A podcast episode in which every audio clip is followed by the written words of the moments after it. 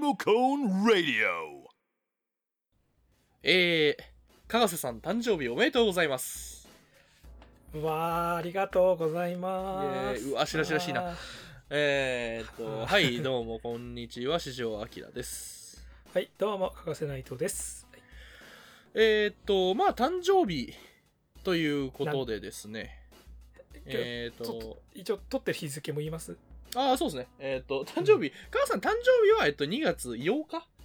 ？2月の8です。8ですよね。なんですけど、えっと、今日撮ってるのは2021年2月4日木曜日です。4ですね。はい。はい。で、えー、っとですね。4日前です。ははいい、はいはい誕生日。まあ、誕生日ということで、まあ、はい基本的には俺は、あの、わーって、俺は人をお祝いするのが好きなんで、なんかプレゼントあげたりとかね、うん好きなんですけど。はいでですね、えーっと、今回ちょっとね、真面目な話になります。た誕生日だけど、浮かれポンチじゃねえぞっていう、むしろ俺はちょっとこの回を撮るのに、ね、珍しく緊張してるぐらいのそうですね。誕生日だけど。まあまあまあまあまあまあ、あのー俺か、あのね、じゃまままず、えーっと、まずはそうですね、テーマとしては、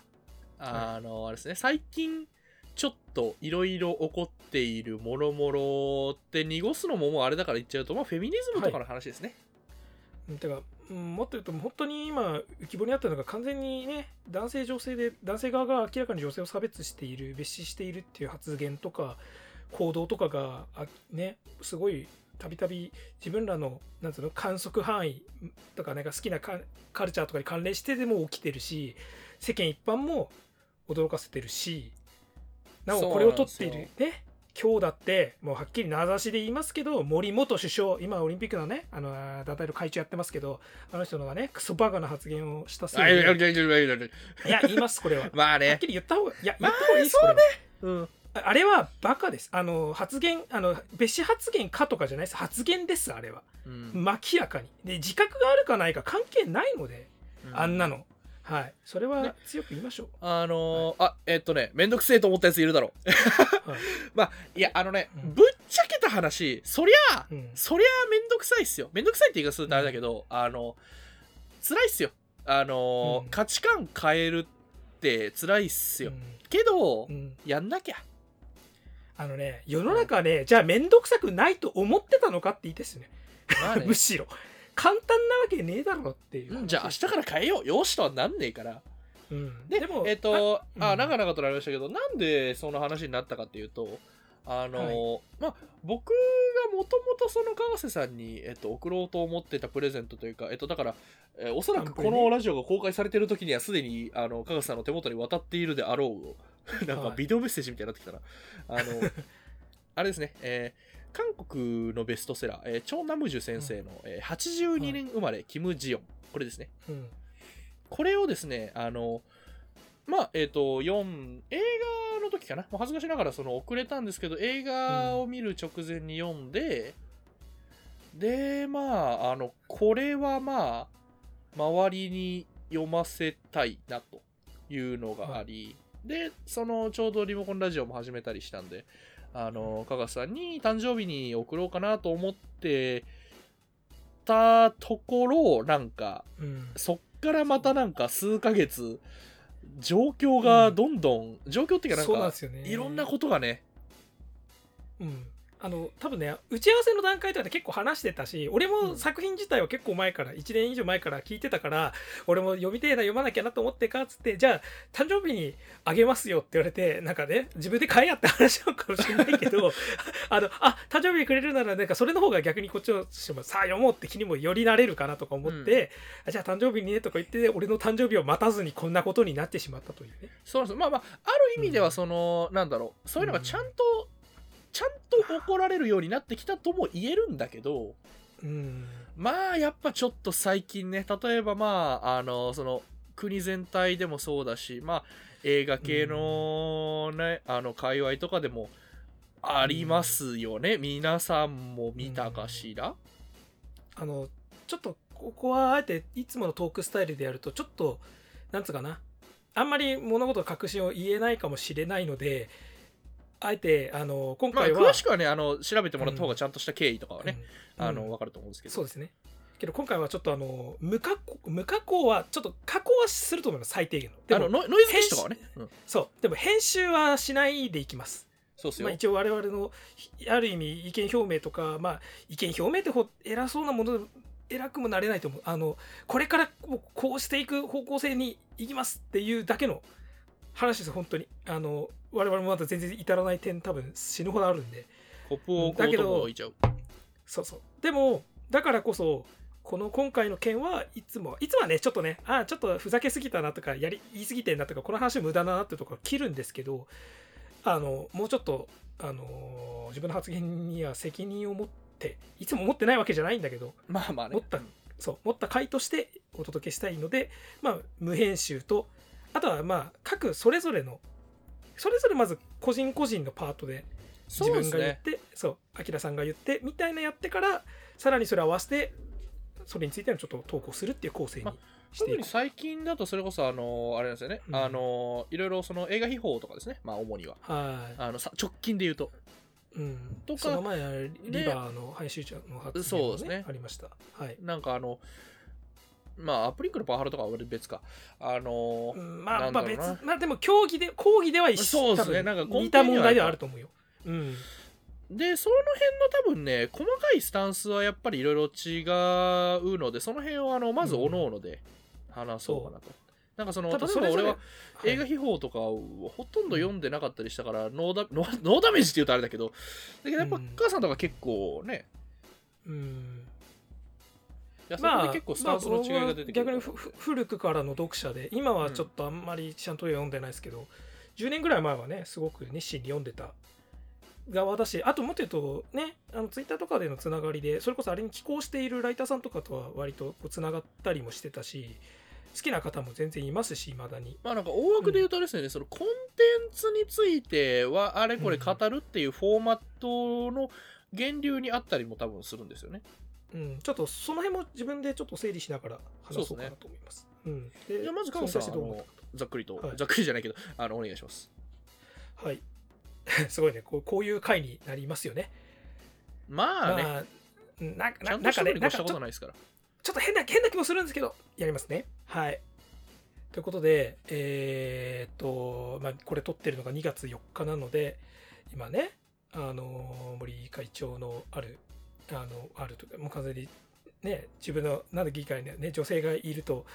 増やしすぎるのは良くないとかも、あ、これ発言の経緯とか発言のね、あの、細かいことについては、いろいろ、詳細の記事を読んでいただいた方がいいと思いますけど、まあ、ね、あれが、なんだよな、すすっとぼけた老人の発言とか、そんなんじゃね、到底見過ごす、感化できない、本当にありえない発言ですし、なそんなやつがなんでまだ偉そうにあの人ねもともと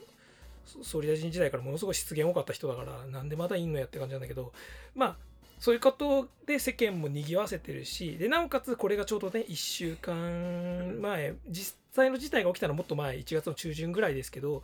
えーまあこのねリモコンラジオでもちょいちょいあの紹介してます。まあ TBS ラジオアフターシックスジャンクションであの韓国映画特集のあのゲスト出演したあの映画秘宝編集長のあの岩田さんの岩田氏のあのなんていうのその出演会について批判的なリスナーがある批判的なツイートをしたら、DM であのねこんなこと書かれるんだろう俺も死にたいっすみたいな。本当に無関係な人にそんな意味わかんない恫喝を送るのは本当にバカみたいだなと思うんですけどとかね。これがなんつうの？全部同一視するってわけじゃないんですけど。あとはまあもっと遡ればさあのあれはいつ頃だったっけね？ちょっと時期はっきり思いませんけどあの、まあ、映画情報サイトのリバーというサイトでね、あの編集長の方が明らかにこうまああれもねなんだろう。女性蔑視ですねはっきりと発言をして、うん。本当に叩かれ批判されましたけど。でまあはっきり言ってまあ森会長の件を見た時はなんでこんなバカをねトップにしてしてんだよこの国はって思うわけですよあの人元首相ですし。でちょっとある意味人事のようにも叩けてしまうんですけどよりその映画秘宝だったりリバーだったりってするのははっきり言って結構自分の中では近い人たちだと勝手にまあ思ってはいるんですよ。それこそ、え先ほど言ったようにあの映画秘宝はあの10年ぐらい前から俺は結構熱心な読者15年ぐらい前かな？あの読んでてちょっといつからかちょっとだんだんだんだん距離感も感じ始めたんですけど本当昔好きだったし影響されたしやっぱなんか映画の話するのが楽しいっていうのはああいうところから学んだからこそ今リモコンラジオやってるわけで。でさらにあのねそれゲスト本当に実際大元になっちゃったのはその TBS ラジオのあの番組あのアフターシックスジャンクションですけどあれだと結局そのトーク番組ラジオ番組としてこういう話をするのが面白いんだっていうところで完全に根本に影響を受けたのはあの番組なんですよ。あれがなかったら絶対こんなことやってないですし今。そう。でさらにまあ言ってしまうとねあのねリバーですね。でリバーもさ割と出たの2015年なも前からだったのかな。あーまああ。まあ一応もともとあったけど出だしたのはそうそうそうそうそうそうあの名前変えたんだよね。あのあそうそうそうそうそうでさ要するに我々がその2010年代ぐらいにすごく SNS で映画の話とかをするようになってからそれと合わせてこうガッときた SNS 系メディアで、うん。さらに我々が好きなようなアメコミ映画とか「スター・ウォーズ」とかなんかハリウッド対策とか、全然他のものも取り扱っているけど主にそういったところの情報とかを使っててうん。えさらに言うとまあこれ言い過ぎかな？いやい言いましょう。あのーまあかつてこのリモコンの本当に精神的な前身となるイベントとしてうん。あのかつてね、まあ、リモコンラジオの前にリモコンツイキャス時代ってのがあったんですけどそこで参加していたね今ツイッターやめちゃったあの健太郎くんねごきょうもさんですよ。ごきょうもさんと主催のね俺たちのコミコンってイベントがあってその時にコミコン的なものをなんかね、日本で我々で独自にやれたらなってってでリモコンのコンもコミコンのコン的なことを言ってるのはある意味そこから精神的にはつながってるからうんリモコンのコンとして残してるわけなんですけど、まあ、そのイベントの時にあの協力していただいたことあるんですよ実際リバーで、うんだから俺は直接やり取りはなかったんだけど全然もう一つににはすごいいろいろ聞いてたから話を、うん。うん、だからねさっきはその一言として叩いてたけどまあ本当にすぐそばに我々と同じようなものが好きで同じようなことをやろうとしてて多分志としては近かった近かった過去気にするのはあれかな近いはずの人たちがやっぱりね自覚してまあけど自覚、うん、まあああいう発言してでそれで自分の中の意識があらわになったわけじゃないですか。うんで、ね、そういったものとちょっと自分がシンパシーを感じてたからこそ自分の中にもそういった別視的な部分ってやっぱりなくそうなくそうと思ってるし絶対それは良くないことだって分かってんだけどもしかしたらどっかに根付いてんのかなっていう。でそしてこれはですねあの実はリモコンラジオという形式で、まあ、YouTube とかえーポッドキャストとかで番組を配信しようっていう時にすごく悩んだことでもあるんですよ。あの言うて我々メインのねあの喋ってる2人は言うてアキラさんと俺って、まあ、はっきりね、あのー男性じゃないですか。まあ男のそこはありますね。そそうなんですよ。男なんですよ。どんどんなに否定しても我々は男なんですよ。で男2人でやっていわゆるそのホモソーシャル的なノリからの悪ノリからの別視的なものってやっぱり男が集まってなんかワイワイやってると飛び出しやすいんですよ。あのうん。もう人生経験上もこれはもう目にしてきたことなので散々うん、でそれにリモコンラジオはしたくはないよ。したくはないんだけど陥る可能性って絶対にあるだろうなってうん。思ってて、じゃあそんな場はそもそも設けない方がいいのではってすごく悩んだんですよ。でいろんな人にも相談乗ってもらったりしてまあアギラさんにもこういう話はしたし。でまあこれが40何回目かな？やってはいよいよやっともう半年ぐらいかな？うんうん。そうやそうやってますけど それでやっぱそのある程度自分たちの近くの人でやっぱ起きた時にやっぱりねどこかにあるのかなっていう。まあむしろそれを反面教師としてしてすることで今一度自分の気を引き締めてやらないようにしようとも思えるんですけど、まあ意識してるところはねあるけれど。うん、ででもねその時にやっぱりその自分となんかシンパシー感じてた人たちがそうやっちゃったことによってやっぱりなんつうのかな。でさらにはっきりと自分の人生経験上もねはっきり言ってこういう問題をちゃんと意識するようにしたの多分本当にこの23年とかなんですよね。うん。明確にはやっぱり。もっと前全然無自覚な時期は全然あったので俺にも。うん。2000ねそれこそ10あんまねし正直本音としたツイート掘り出さないでほしいけど多分2010年代の前半とかには多分まあ、あ明らかに別した発言はした覚えはないけどそれでも例えば下ネタ的なことを言ってたりとかは全然あったので、あれはもう否定しませんしでもそういったものをでもだからあ昔あったからこそ日々なくしていくためには頑張りたいなって思ってたけどこういうことが起きるとどうしても自分の中で自罰的というか自制的というか、まあ、罪悪感その頃やってたっていう罪悪感にもちょっとつながっちゃってもしかしたら自分だって10年前とか5年前とかもしかしたら言ってたかもしんねえやってたかもしんないことだし多分やってたししかも今でもそういうのやっちゃってこうやって表面化してる人たちもいるしでなおかつこういう場を持ってって思ったんですけどえっ、ー、とですねこれからちょっとこの後半の話におそらくつながるであろうちょっとキーがあってバトンを切らないですけどうん。言いますね。ちょっとリンクを。俺のツイートで。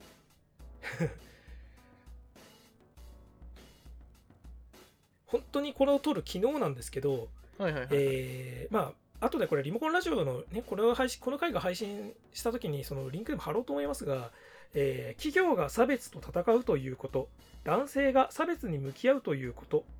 というですね題のあの記事ネット記事をですね2021年2月1日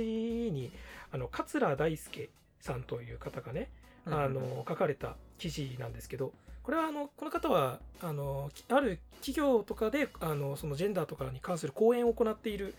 方なんですよ。で本当にこれ詳しくはこの記事を本当に読んでほしいんですけど、まあ、まあ男にもさ全然ねいや俺関係ねえしって言ってる人いまだに全然いると思うんですけど、まあ、それと別になんか闇雲にあの盲目ある意味盲目的にと言ってもいいかもしれない。あのーあーそっかじゃあ俺も悪いところあったかもな。うーん。いや俺もな人のこと言えねえかもしんねえんだよなって塞ぎ込んじゃう男性は多分多いと思うんですよ。俺もそうですし。でね確かにそれも今後その人がやらないということに対してそ無駄にはならないと思います。大事なことだと思うんだけどけどもっと言うと差別っていうのはなんつうのかなそういう個人個人のものがいろいろ積み重なって集積してつながっちゃってさらに歴史的な蓄積もあって今構造化されてるっていうのが一番の問題じゃないですか。あの去年も、ね、BLM とかが盛んになったのはそれは構造的な差別に対する反対運動だっていうムーブメントだったわけで。うん、でその時にあまりに自制的自罰的罪悪感とかそういった個人ににこう何かを求める感情でガッて塞ぎ込むっていうのはまあ個人のストップブレーキにはなるかもしれないけどそれでなんか他の人のことは言えなくなるしなってなっちゃうとうん。かえって構造的なものの温存その持続維持とかには加担している行為なのではないかってこの記事ではっきり書かれていてあの自分の罪とその構造とか集団の責任というものは正直言って違う問題だって切り分けた方がいいとまで書いてるんですよ。で俺それすごく読んでなんつうのかなちょっと胸がスッとした思いもありつつあでもだからだからままたねこれで自罰的とか自制的になっちゃいけないいけないって話なんだけどあやっぱこれはこれで問題の賠償化になってたんだろうなってすごく感じて。本当それがこれ読んだら昨日とかなので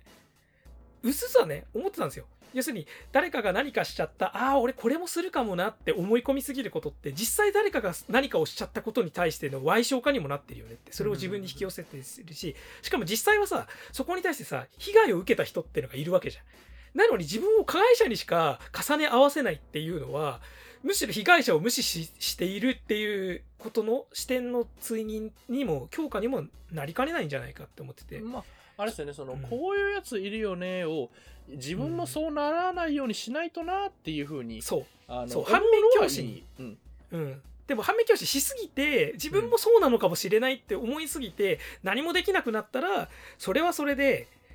解決には向かわないよっていう文章ですごくそれは感銘を受けてハッとしてもう本当これからね私は一個年齢が上がるわけですけどある意味誕生日この間際にこれを文章を見てあじゃあある意味30ねあの次33になるんですけどね私こんなあれですけどのうのうと33年間生きてるわけですけどもう33年目であの考えるべきことはまずはこれなのかなってぐらい思ったのでちょっとこの誕生日会というものにかこつけて今回こういう話をあのさせていただこうかなと思いました。なのであのねなんだろうまあ本当はねマジでねツイッターとか見ててもだけどいろんなところ見ててもマジでじえお前それ人事だと思ってるってやつもいくらでもいるんですよ。それはいまだに見てて俺は虫図が走るんだけど、お前無関係だと思ったのかっていうぐらい思うんだけどかといって自分の中で寄せすぎて攻め自分のことを責めすぎるのを結局問題の解決っていう最終目標にはたどり着かないんじゃねえのっていう。そこはちゃんとしてねもう一回視点を改めなきゃなっていうことですいません長々とお話ししましたが。いやいやいや。はい。てな感じです。てな感じ。ありがとうございます。自分の気持ちは。はい。で、あのーじゃあ僕の方で、まあまあ、ちょっとキム・ジヨンのね、紹介に、キム、キム・ジヨンってあの、82年生まれキム・ジヨンが正式タイトルですけど、はい。略称としして、その、キム・ジヨンが略称になっちゃう。まあまあ、あのーまあ、ちょっとプレゼンみたいになっちゃうんですけど、はい。まああのあれですね、まず、母さんやっぱり、悩んでますよね。てか俺まあ悩んでますしあとまあ 男性なら基本的に悩んだ方がいいと思うんですよ。ね。これは、あのー はい。うん、やっぱりそのなんだろう。あのー、高橋さんとかまあ俺もそうだしあとまあやっぱりツイッター上でつながってる方々、やっぱ参見特にその最近こういった問題について考える方はやっぱ参見されるんですけど我々はやっぱりツイッター人間なわけですよ。なのでこう あの思考の経路とか、うん、こうなのかなこうなのかなあいややっぱこうか。うんそうだこうだと思うみたいなのを全部ツイートしちゃうんですよね。で、うん。それを言ってしまえば例えば迷路を解くときにあの間違った壁にぶつかった。うん。右か左か。じゃあちょっと戻ってみてこっちで左に曲がってみようみたいなのを全部思考経路をツイートしてしまっているからちょっと例えばあの、まあ、かがささんで言ったらまあちょっとあの極論が出てしまったりとか乱暴になってしまったりとかみたいなのはまあそれはあのあると思うんですよ。であのそういったものはえもちろんあのそうそういうもんなんですけれども。でやっぱりツイッターとかまあまああのウェブの記事もねもちろん素晴らしい記事いっぱいありますけどまあやっぱりねあの学ぶっていうところになると本。なんかすげえ当たり前のことを言ってるみたいですけどまあ本ってやっぱり学ぶ媒体としてすごく良くてあのその著者の方が一冊の本を出すぞっていう時にとりあえずうおー栄唱完了これを食らえってワンセットで投げてくれるものなんですよね。なんでやっぱりこうなんていうかなツイッターってやっぱり140文字、まあ、280とかもありますけどよりかはやっぱり本で一回その読み終えてその丸ごとパッチを入れるみたいな感じの方がまあまあまあ学ぶにはあのいいわけであって。でそのさっきあの加賀さんも言ってたように、まあ、僕がその、まあ、特に日本における男女差別の問題男女差別というか、まあ、あの性差による差別ですね。の問題であの一番やっぱり問題というかあの第一に来てると、まあ、男性側が第一にその課題としてあるのが、まあ、あの構造的な加害者としてのあの当事者意識の欠落。これがあの 一番その欠けてると思うんですよね。まあそのさっき言ってたようにあの個人もちろんねあの個人を変えることによってその構造を変えていくっていうのにはもちろんあるんですけどまあ個人単位でうん良くなちょっとまあまあ残酷なことになる言うんですけどその個人単位で変わったところで構造が即日変わるわけではもちろんないわけじゃないですか。なんでまああの個人じゃなくて構造的な話だぞっていうのを理解しつつ自分個人も変わっていく。構造も変えていくっていう意識をまず持たないとダメっていうのがあの、えー構造的加害者としての当事者意識の欠如っていう。まあまああのちょっと難しい感じの言葉になっちゃいましたけど。であのなんというかなその例えばそのさっき言ってたことだったりとかあの我々がその日々うん、こうしていかないとな、これをちゃんと考えないとなっていう喋ってることって、よくほら、こういった意識の改革をアップデートっていう風に最近は表現するじゃないですか。で、言ってしまえばその、ソフトウェア2.0のことを話そうとしてるのに、我々のハードウェアって、まだね、1.0.2とかなんですよ。システムファームウェア。なんで、で、あのーそこで、はい、あのーこちら、えー82年生まれ、キム・ジヨンの登場でございます。あのーこれね、特にやっぱ、かかせさんに聞くだろうと思って、この僕が本、この本チョイスしたのもあるんですけど、あのこれはアップデートパッチ1.0.4ぐらいになると思います。ほんの少しバグ修正ぐらいですね。そうそうそうそう、バグフィックスぐらいです。あの、うんまあまあまあ、まだまだね、あの、うんそのソフトウェア2.0を扱うためのハードウェア2.0まではまだまだ遠い道のりですけど、でもまあ、1.0.4にはなると思っていて、特にその、かがせさんに刺さるだろうっていうふうに思ったのが、この、あの、まあ、いろいろフェミニズムに関する本、あの、まあ、あの、性差による差別をフェミニズムっていう一曲で見ちゃうのも、まあまあ、なくは、まあ、ちょっとってのはなくはないんですけど、まあまあ、まずそのね、第一として。あの、これ、要するに、えーいろんな本読んできましたけど、これ物語なんですよ。82年生まれキム・ジヨンは。まあ、他にも物語本のやつありますけど。で、あの我々は、まあ、うん、この言い方もまああれだけど、まあオタクとされるじゃないですか。で、実際そのオタク性に誇りを持っているじゃないですか。で、あの要するにオタクに物語が効くんですよ。当事者意識っていうのを得るために。まあ、乱暴な言い方ですけど、やっぱりこのデータだけで、あとだデータだけとかで話を聞いても、まあ、どこかちょっと遠い世界の話みたいに思ってしまうのはもう必要だとは思うんですけれども、必要って読み方あったかな。あの、このキム・ジヨン、82年生まれキム・ジヨンは、あの、1982年に韓国に生まれたキム・ジヨンという、あの、これあの、一般的な名前の例みたいな、だから日本で言うと、えー鈴木一郎みたいな、いや今時鈴木一郎っていいのかな？みたいな感じの名前。だから、ある一人のサンプルケースとしての女性の物語なんですけれども、これね、あの、本当にいいのが、その、よくほら、あの、物語で出されると、え、それってさ、なんか、主観じゃないの？とか、ちょっと脚色してんじゃないの？っていうのが結構、まあ、まず突っ込まれるじゃないですか。あの、で、このキム・ジヨンすごくいいのが、あの、章ごと、それぞれの章ごとで、その、キム・ジヨン氏が、こう、遭遇する、まあ、出来事だったりとか、触れる価値観だったりみたいなものに、まあ、各章ごとにいろいろあるんですけど、その章末章末に、なんか、データが載ってるんですよ。だからこう、いちいちこう、キム・ジヨンさんの視点で、それを体感した後、客観的に分析されたデータでもう一発ぶん殴られるダブルパンチというか、これが俺すごく読んでいて、なんか、こう、ああ、これなら、あの、ちゃんと、ちゃんと刺さる、ちゃんと刺すことができるというか、なと思っていて。で、例えばこの、えっと、章、え今、キム・ジヨンの本が、中盤ぐらいとかですね。あの、まあ、その、データとして、あの、イギリスのエコノミスト誌の、あのガラスの天井指数。これもまたなんか前ありましたね。あの、ガラスの天井指数は、えー韓国は調査国のうち最下位でした、みたいなのが、こう、ちゃんと書いてあって。で、まあ、あの、ここでやっぱり韓国は最下位でしたっていう風なデータを読むと、我々オタクは、あの、あれ？じゃあ日本って何位なんだろうって気になりますよね。ででん？日本はガラスの天井指数何位でしょうワースト2位みたいな。大差ねえわ。そうなんですよね。っていう風になっちゃうので、まあ、あのー、まあもちろんね、あの、日本と韓国、あの、違うところも、もちろんその文化が違うからちょこちょこあるんですけど、やっぱりまあ、通じますよね。あの、先進国と言われている国の中で、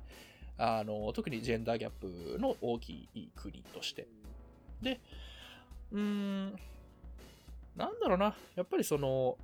意識を変えていくことっ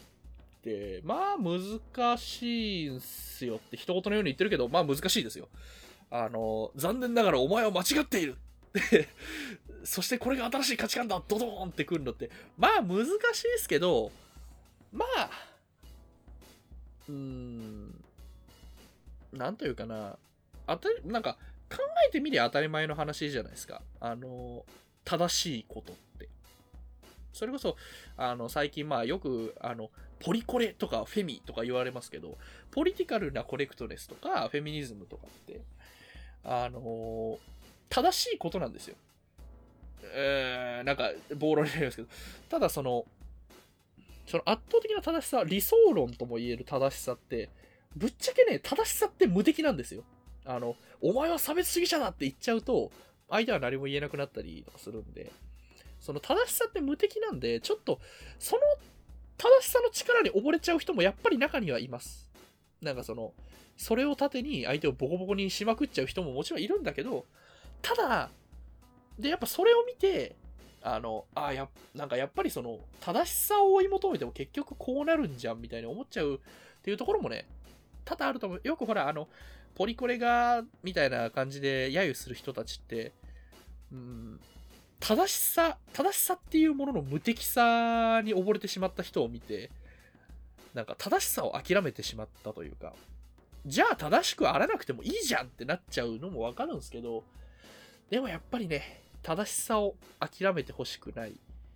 すね。特にまあ我々は、まあそういった作品群が、あのいろいろ時代とともに価値観が変わっていったのはあるけど、やっぱヒーローものとか、あの、正しくあろうとした人たち、彼ら彼女たちだって、あの正しさとは何かっていうことを考えながら日々悩んで戦っていたわけじゃないですか。そういうのを見た人たち、どうせこれ聞いてんのそういう人たちでしょそういう人たちでしょ、まあ、特にやっぱりその正しさを諦めないでほしい。あの、ヒーロー、ヒロインにな、正義の味方っていう言葉があるじゃないですか。例えばその、この国では昔あの黄金バットだったりとか月光仮面だったりとか、あとま最近だとあの、まあ、コンクリートレボル、あ、最近じゃないか。正義、正義じゃないかもしんないけど、ずっとその正義の味方でありたいと思う気持ちだけは忘れないように、今俺ダセえことやってねえからっていうのを念頭に置きつつ正しくあろうとすること。そして、あの、まあ、ちゃんと声を聞いて、で、学んで、で、まあ、いきなり世界は変わらないかもしれないけど、自分の周りぐらいは、あの、なんていうかな、まあ、変えていこうとすること。一緒に変わっていこうぜっていうことで、えー、ということでこの本を、まず、アップデートパッチ1.0.4を送ることに決めたのが数ヶ月前でした。みんなもこれを聞いて正しく、うん正しさを諦めないでくれ。頼む。ウルトラマンエースですね。そうですね。あのーうん。っていう感じで僕のあれは示させていただきます。まあ、はい。あの、誕生日プレゼントしていただくからにはより、ね、要するにさ、本をもらう、いもらうってまたちょっと違うじゃん、ニュアンスとして。本を比べるって。そう,、他のプレゼント以上に。なんだろう、これを使ってねって、これを家に置いてねじゃないじゃん。読めじゃん。読めって。まあ読めってすごいよね。圧もすごいし、でも読んでほしいって思わせる、あなたにはこのよ本を読んでほしいだし、この本はあなたに読まれてほしいだし、うんなんかそういうあれを込めて送られた本ってやっぱり読まなきゃだし、あの、あなた、今のあなたにはこれが必要だ、キラキラキラみたいなの。そうですね。そうそうそう。あの、ウルトラマンゼノンがウルトラマンマックスに、あれ、なんだっけあれウル。トラギャラクシーですね。そうそうそうそう。あれを送ったみたいな。うん、まあパワーパね修正アイテムですよ。いわばそうっすよ。パワープアイテム。まあ、まあまあであとは結局さなんか作品を通じてこれこれこうついてって切り口にした方が、まあいリモコンラジオのねフォーマットとしてはらしいかなって部分もあるじゃないですか。まあそうですね。考えるきっかけとして、やっぱり、まあもちろんね、こっから、その、うんいろん、な本も読んでほしいですよ。うん、だからなんかこれをね読んとりあえずこれ読んでこの本についての話も今後リモコンラジオでしようと思います。まあそうですね。なんかその、例えば、なんだろうな、ざっくりと前に透明人間の映画の話とかもしたけど、まあ、こういうことも、うーん、ちゃんと考えつつやっていきたいし、そういう論も盛り込んでいきたいし、かつ、まあ、うんさっき言ったようにまだね1.0.4なんであの、こけます多分。なんで、その時はあのちゃんとなんか自分たちでも見つめ直してあとまあまあまあお互い2人いるからねまああのなんとか修正できればいいと思うけど、あのえちょっとこれこういうことを言っていいからあのハッシュタグリモコンラジオであの、これ、いつもこの締めなんですよ。カタカナ7文字でリモコンラジオで、あのーはいあなたの考えを送っていただければ、あの、すべてお読みさせていただお読みさせていただくなんかおかしいな。うん読ませていただきます。あと先ほどちょっとアキラさんがヒーローものっていうものにかこつけて、あのこういったもの正しいものとかそういったものがな本当にやっぱ我々こそがやっぱ結局それを信じることを諦めちゃいけないんだって話をされたんですけど、まあもう一つちょっとこのねこのラジオを聞き聞くような層が好む話として俺は特に俺の中ではヒーローとはまた別軸で持っていてでもなおかつこの話にも帰結するのがはいはい。SF 映画なんですよ。はいはいはい近未来。あの我々近未来 SF 映画あはいよく見るじゃないですか。うん。はい、これはあの実はね俺このこの気持ちも込めて実はあのなんだっけ街あれか未来都市ビジュアル界みたいなやつで実はこの気持ちを込めて話してたんですけど、うんあの SF ってまあ大きく分けてさ、まあ、基本的に多いのってやっぱディストピア SF って多いんですよ。多くなくない世界。ででそれが結局現実の問題風刺だったりもよくするわけじゃないですか。うんそれは悪化させるとこうなるよみたいな。あとはまあ少ないけどユートピア的な SF もあるわけじゃないですか。まあ未来でなんとかこれがマシになってるとかこれが結局ね車が空を飛べるようになってるとかそういうのもこうね言っちゃえば同列なわけで何かは叶ってるかもしれない世界っていう。うんでまあいろんな良くない例とかいい例とかを散々映画を通じて見てきてそれを好き好んでるわけじゃないですか。だとしたらですよこの現実をディストピアに SF にするかそのユートピア SF って言い方変ですけど、うんそうじゃないものにしていくかはあなた次第なんじゃないですか。っていうか俺ら次第なんじゃないですか。っていうのはすごく思うんですよね。俺たちはだってヒーローは、まあ、もちろんみんなヒーローですけど、あのヒーローというかまあまああのヒーローヒロインなんかそのなんだろうな。あのみんながスーパーヒーロー的な意味でのヒーローですけどにはなれますけどあのそれ以上にあれですからね。僕たち未来人ですから。そう21世紀でそしてさ俺は散々いろんな古いものを見てくうんね、古いものって言っちゃった。あの僕 そういったた差別的ち地球発言とかみたいな言い方で言いましたけどそう。でも差別的な発言とかを見るたんびにもう差別だとかそういうのもやって俺はいつまで20世紀の価値観引っ張ってんだこいつらって思っちゃうんですよ。昭和の価値観引っ張ってんだって。だからいつから実際に過去から人が来た時にさえ？そう。2021年じゃもうこうだぜみたいな。あれそうだったそう。ら遅れてる？みたいな感じになりたいですよね。そう。まあそう俺たちが好き好んだ SF 映画みたいになっていきたいくねえのっていう。なんでお前らそれで昭和の時代はこうだったとかなっちゃうのかなと思って。我々はだから未来人としてのね、プライドとそう自いうか覚ですよ。うん。うん。本当ですよ。ででねこの前「シン・ウルトラマン」の予告回でも語りましたけどねそんなに人間が好きになったのがウルトラマンじゃないですか。その人間ってなんだよって。えうん。なんかねそんなのほほんと生きててそういうねよくわかんない無自覚でなんかそういうものに実は温存とかに加担しちゃってるような状況でその人間にはならないと思うんですよ。うん。そうですね。これは何事にも言えるんですけど。だからまあねリモコンラジオでなんでそんな真面目な話するなって言ったらそれですよ。そこがつながってるからです。はっきり言いましょうあの SF もヒーローも全部そこにつながってますよ。うん。それに嘘ついてそこはやらないのにそこには発言とかしないのになんか理想論だけ語ってるよねあなたたちって話になりかねませんからね。うんウルトラマンとか SF ばっか語ってるだけだと。だからそこも大事だしむしろオタクだからこそ俺大事だと思ってるしそれだから俺はツイッターでもそうだしあのかっこいいフィギュアの写真も載せるけどじゃなくてこういう話もし絶対しなきゃなと思ってるしそこをどっちかじゃまあなんかダメなんかそのやっぱそれが地続きであるっていうことが、あのだんだんとまあ見えてきましたね特に最近は。うん。だからそこで切り分けて考えられるっていうのも俺はどうかと思うしそれははっきり言って違うと思います、はい。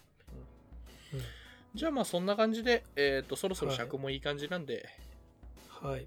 これは完全無編集ですからね。はい、そうなんですよ。無編集だからなんか、お腹の音とかなったらどうしようとか思いながら。